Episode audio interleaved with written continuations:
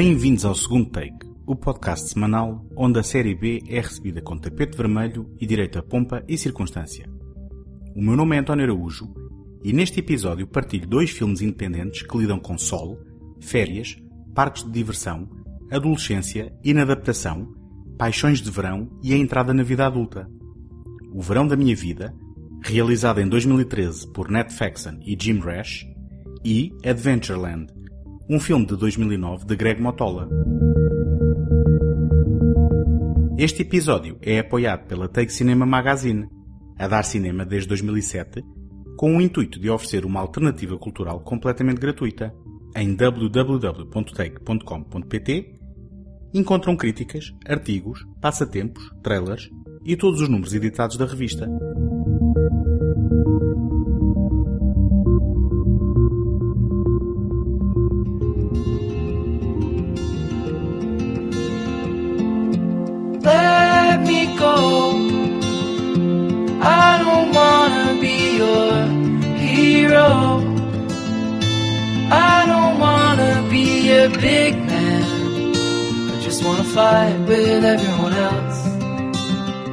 A chegada do calor e do verão convida à celebração da época mais ansiada do ano.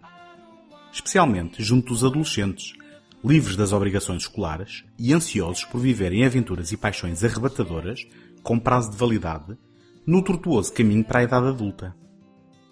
Férias e jovens são uma combinação explosiva que alimenta uma vasta cinefilia de excessos, álcool, drogas e descobertas sexuais, normalizando e estereotipando uma versão simplista do que significa estar preso na aparentemente interminável faixa etária em que já não se é uma criança, mas também ainda não se desenvolveu o lobo frontal o suficiente para se ser adulto.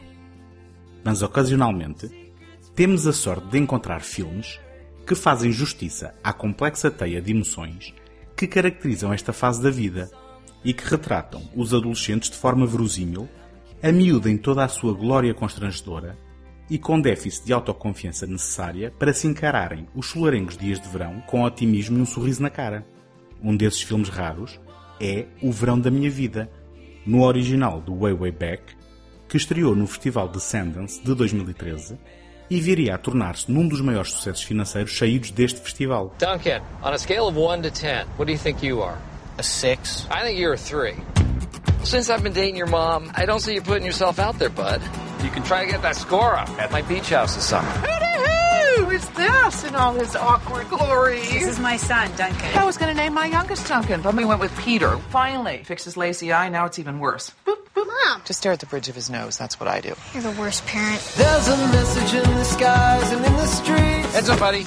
You need to wear that. Mom, why do I have to wear this? Nobody else does. Sexier, huh? Something like that. It's like spring break for adults.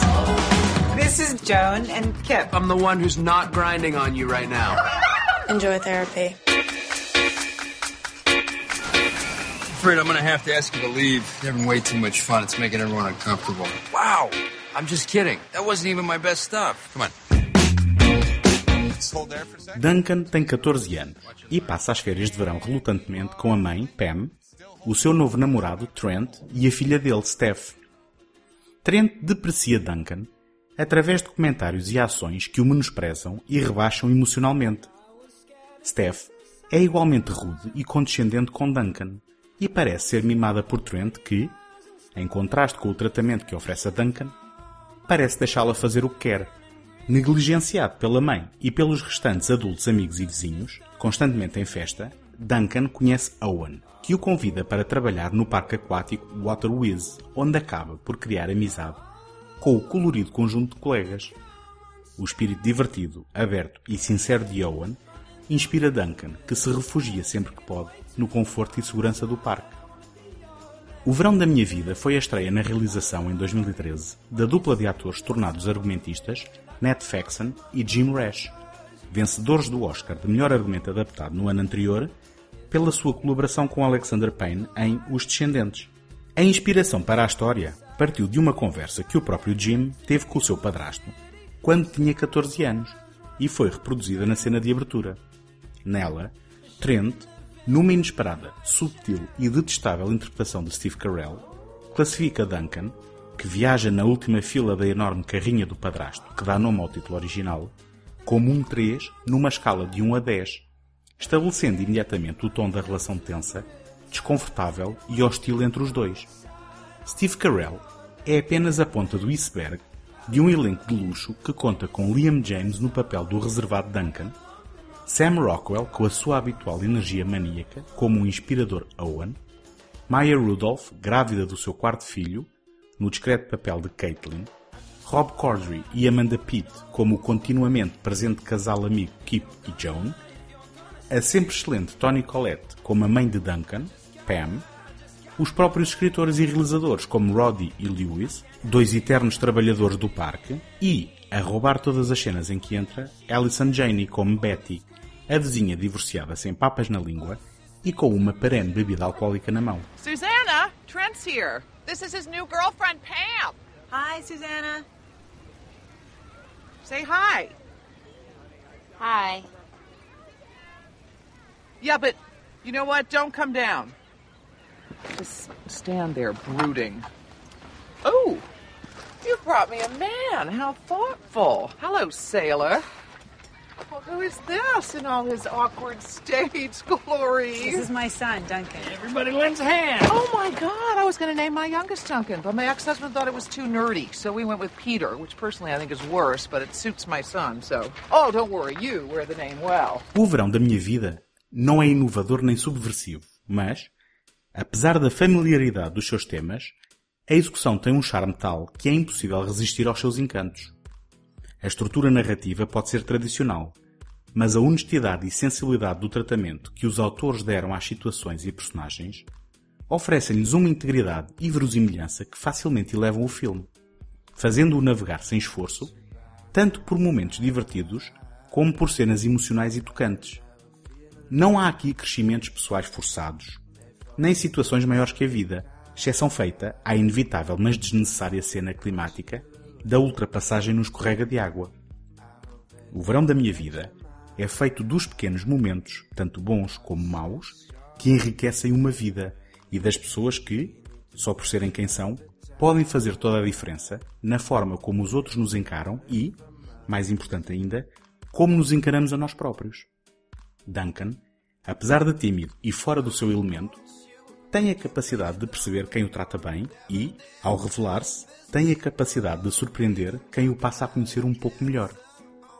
A empatia que desenvolve com Susana, filha de Betty, a transformar-se num repentino, mas inevitável, desejo de contacto íntimo, resolvido adequadamente em função da construção de Susana como uma personagem de corpo inteiro, e não só como a recompensa de uma fantasia masculina. No, I know I keep asking you, but when are we getting new employee T-shirts? Two years from uh, yesterday. No, all joking aside, and this makes me self-conscious about my body. It's not a place that I want to be. Disappoint me, kid. You're late. Planning on making a habit of this? What? You're fired. But I just. You make a valid point. Welcome back. It's benefits. You waste an exorbitant amount of time. You know that? Suit up. You don't look too pumped. Come on! Let's get pumped! This is the place where dreams are made or destroyed. Depends on how you feel about working at a water park. Um, we have a situation over at Harpoon Lagoon. Is it a homicide? Yeah, it's a homicide. I knew this day would come.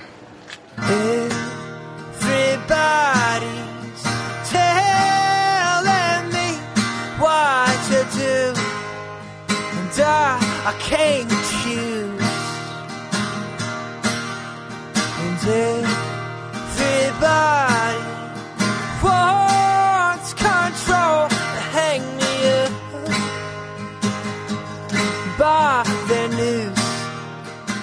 Paralelamente, no universo adulto, há pequenas traições entre amigos, antigas relações reatadas por altura do verão, pelo meio de um abandono escapista e autocentrado, que retrata os pais numa pior luz que os próprios filhos. Como Pam revela em certo momento, parafraseando, os adultos fazem certas coisas apenas porque estão assustados. E assim, num discreto diálogo de uma comédia independente, se encontra uma das maiores verdades que Duncan, como qualquer adolescente, virá certamente a compreender e a apreciar. É natural ter medo e sentir desconforto. E, como Owen lhe dá a ver, tem que ser Duncan a trilhar o seu próprio caminho, porque ser adulto é um processo, não é um estado. E em muitos casos, não é muito diferente da adolescência. Por vezes, apenas é preciso um empurrão de quem sabe ver-nos como realmente somos para que o caminho se possa fazer de cabeça erguida.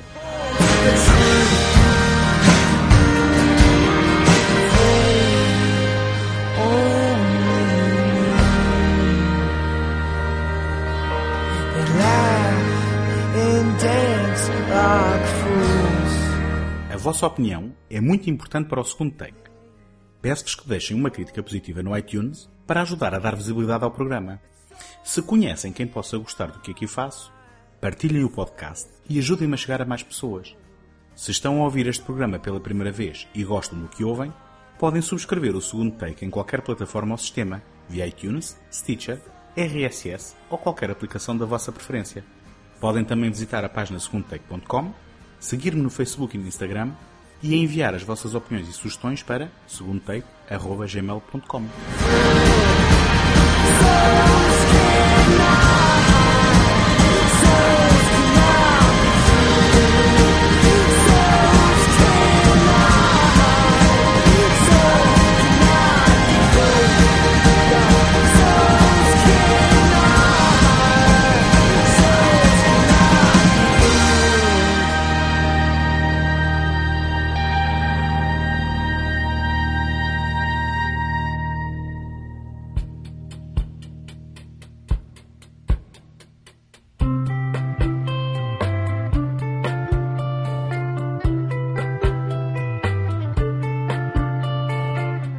Adventureland é fruto da experiência do escritor e realizador Greg Motola, que trabalhou num parque de diversões do mesmo nome na década de 80 em Nova York. Motola, autor independente que em 2007 teve um grande sucesso com a comédia Super Baldas, construiu dois anos mais tarde uma viagem nostálgica ao ano de 1987 para contar uma história de transição da adolescência para a vida adulta, com romance em primeiro plano e um parque de diversões como pano de fundo voltando às suas raízes independentes, não só no que respeita aos aspectos da produção, como da própria sensibilidade da escrita e da banda sonora, recheada de nomes alternativos e com música original da autoria do Ziola Tengo. My estimate for the Europe trip was a little off. I'd suggest you get a job. A summer job. Happy graduation, kiddo. I wrote for the Gordian Knot. It was a literary journal. No, I've never actually uh, driven an asphalt mixer per se, but um, I did once drive my friend's van to Wisconsin on a pretty lengthy road trip. What, what am I supposed to do? I'm not even qualified for manual labor. Life after college is not exactly what James expected. I don't have much work experience. James, wait, I pronounced that right? James? Yeah. By accepting this t-shirt, you are... Hired. Now, you'll get to deal with exciting career opportunities. Ooh, nasty. You'll get better at avoiding that. On-the-job training. You get a five-minute bathroom break every two hours. I recommend saving a few of those up in case you have to go number two. And inspiring leadership. All right, the race is on. We have a winner. Here's this. Hey, James, have you ever seen a horse race before?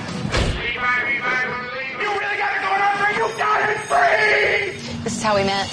I'm amazed at how tiny my paycheck is. We are doing the work of pathetic, lazy morons. James Brennan planeia visitar a Europa durante o verão, antes de entrar na universidade, para perseguir uma carreira no jornalismo. No entanto, em vez de viajar, tem de procurar um emprego por causa dos problemas financeiros da família, encontrando uma vaga no parque de diversões degradado Adventureland, gerido pelo casal Bobby e Paulette. Aí, conhece os colegas de trabalho, o sarcástico Joel, os irmãos Sue e Mark, a atraente Lisa P e Emily Lewin, com quem desenvolve um relacionamento rápido e por quem acaba por se apaixonar. Mas Emily está envolvida secretamente com Mike Connell, o técnico do parque, músico em part-time e casado. Por entre as indecisões de Emily, James aceita o convite de Lisa para uma saída. Tal como o verão da minha vida, também Adventureland teve a sua estreia no Festival Sundance, neste caso em 2009. Apesar das críticas positivas, não foi, no entanto, um grande sucesso comercial, talvez porque foi vendido como uma comédia do realizador de Super Baldas, quando, na realidade, é um filme atravessado não só de nostalgia, como de uma melancolia própria de quem encara as relações românticas de peito aberto, mesmo na adolescência. apesar do respeitável elenco, também não beneficiou do peso que os seus nomes teriam no futuro. Kristen Stewart tinha acabado de aparecer no primeiro Crepúsculo. Jesse Eisenberg só no ano seguinte encarnaria Mark Zuckerberg no popular A Rede Social. Ryan Reynolds, num papel secundário, estava a anos de distância do sucesso planetário de Deadpool. Martin Starr, eterno secundário, mesmo assim ainda não nos fazia rir em Silicon Valley. E a dupla Bill Hader-Kristen Wiig, apesar do óbvio talento cómico, não arrastaram multidões às salas de cinema. I think somebody was trying to write Satan lives on that wall, but they spelled it Satin lives. One of those textile worshipping cults, no doubt. That's really funny. yeah. Lou Reed, I like the TM. You know about Connell and Lou, right? No, I don't know about them. He, he doesn't. Time out, guys. Guys, he doesn't know the legend. Oh my God. tell him. Connell once jammed with Lou Reed. Really? True story. Lou Reed? The Lou Reed. So Connell's like a like a real musician? Yeah, oh, He's a monster. Yeah, man. He's got he's got his own band. It's freaking awesome. Freaking so excellent. He's got got a little pussy with it. Oh, he's married, you perv. Nice pipe, Grandpa. Oh my god! There's a whole corn dog! Oh, I'm sorry, Joel. My brother's such a douche. That looks like it's us. Let's go, Panty Stain. Panty Stain. That's me. Good night, everybody. Hey, I could give you a ride if you want. Really? Frigo, I got a ride. Really? What? What? Yeah. Thank you so Hey, much. what? I got a ride. You can go. Good night. Uh, you got a ride? Yes. All right, then. Uh, then why don't you uh ride this? Oh, oh my God! All right, I'll see, you, Brandon. What the hell was that? It's just my life. Satellites gone up to the skies. Things like that drive me out of my mind. Como dizia, Adventureland não é uma comédia genérica, mas sim um romance com elementos cómicos e espírito independente. Kristen Stewart, como Emily, oferece mais uma variação da sua especialidade, interpretando uma adolescente melancólica e temperamental, fã de Lou Reed e Husker Du, e convincente nos seus dilemas e hesitações relacionais. Jesse Eisenberg equilibra bem as várias facetas da sua personagem. James é inteligente e sarcástico QB, consciente de si próprio, um pouco ingênuo e idealista, mas acima de tudo honesto e íntegro. É refrescante encontrar personagens sérias e determinadas, seja em que escalão etário for, especialmente evitando os lugares comuns da vitimização pelos colegas populares. O mais perto que Adventureland chega disso é a rejeição de Joel por Sue, por razões religiosas, depois de uma noite de envolvimento alimentada pelo álcool. Ainda assim, este episódio é usado para ajudar na construção do caráter de Emily, que manifesta o desagrado da decisão da colega de trabalho. Entretanto, James, sociável e gregário, navega naturalmente qualquer tipo de relação, tornando-se rapidamente confidente de Connell, um Ryan Reynolds, que navega uma linha muito tenue entre o charme e a zona cinzenta moral de quem tem a reputação de ser infiel à mulher com variadas raparigas. Entretanto, a comédia mais óbvia é deixada para os talentos dos dois residentes, na altura, do Saturday Night Live, Hader e Wig. E não me espantaria que nenhum dos seus diálogos fizesse parte do guião. Once great stallion Yellow. You know, Yellow was inseminated over 1,000 foals in his lifetime, which might explain his current exhaustion. And you won, number nine. Here you go. Here you go. Great job. Hey, Bobby. Brendan, what are you doing? Hmm? You been token up? What? You been drinking drugs? No. Your eyes are red. Have you been crying?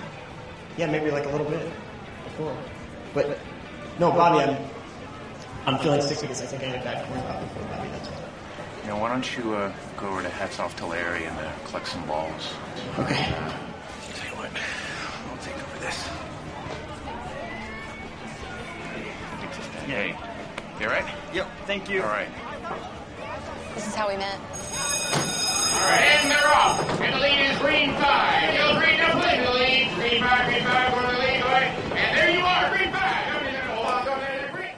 Adventureland, na sua decadência, é como um purgatório para quem sonha com algo mais. Tanto James como Emily e Joel têm planos que passam por uma educação superior. O mundo é deles, mas tal como a própria idade adulta, ainda se encontra para lá do seu alcance. Quando James se queixa do ordenado a Joel, este exclama que, na verdade, ali fazem o trabalho de idiotas preguiçosos e patéticos.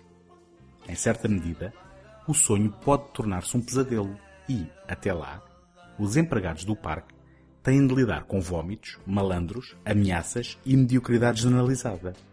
As diversões são adulteradas e, a dado momento, James tem de fugir e pedir ajuda a Bobby, que revela de forma hilariante uma inesperada faceta confrontacional. James faz parte da equipa e, aquele momento, é encarado com naturalidade, não se questionando as suas ações. A ausência de julgamento oferece uma experiência mais respeitadora e enriquecedora do que a moral de dedo levantado que normalmente se encontra em casa. Emily não precisa trabalhar. O seu pai é um advogado de sucesso, mas refugia-se na rotina do parque para fugir à realidade da madrasta com quem o pai casou depois da sua própria mãe morrer. Assim, o purgatório é uma melhor opção que o inferno que se foca em casa.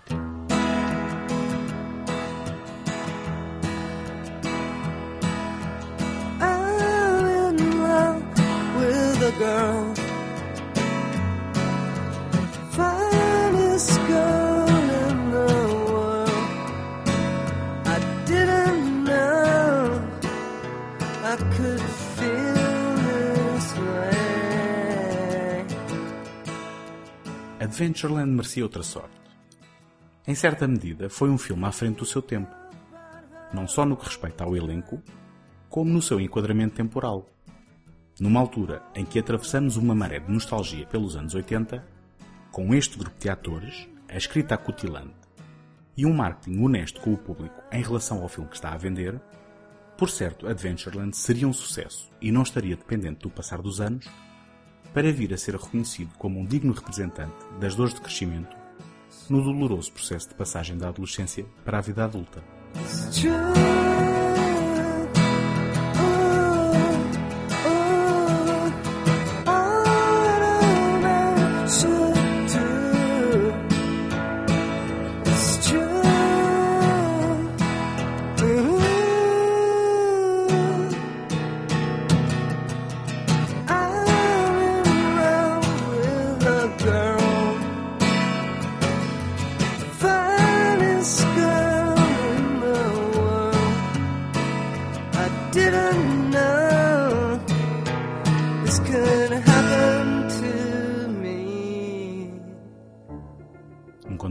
Próxima semana. Até lá, boas fitas!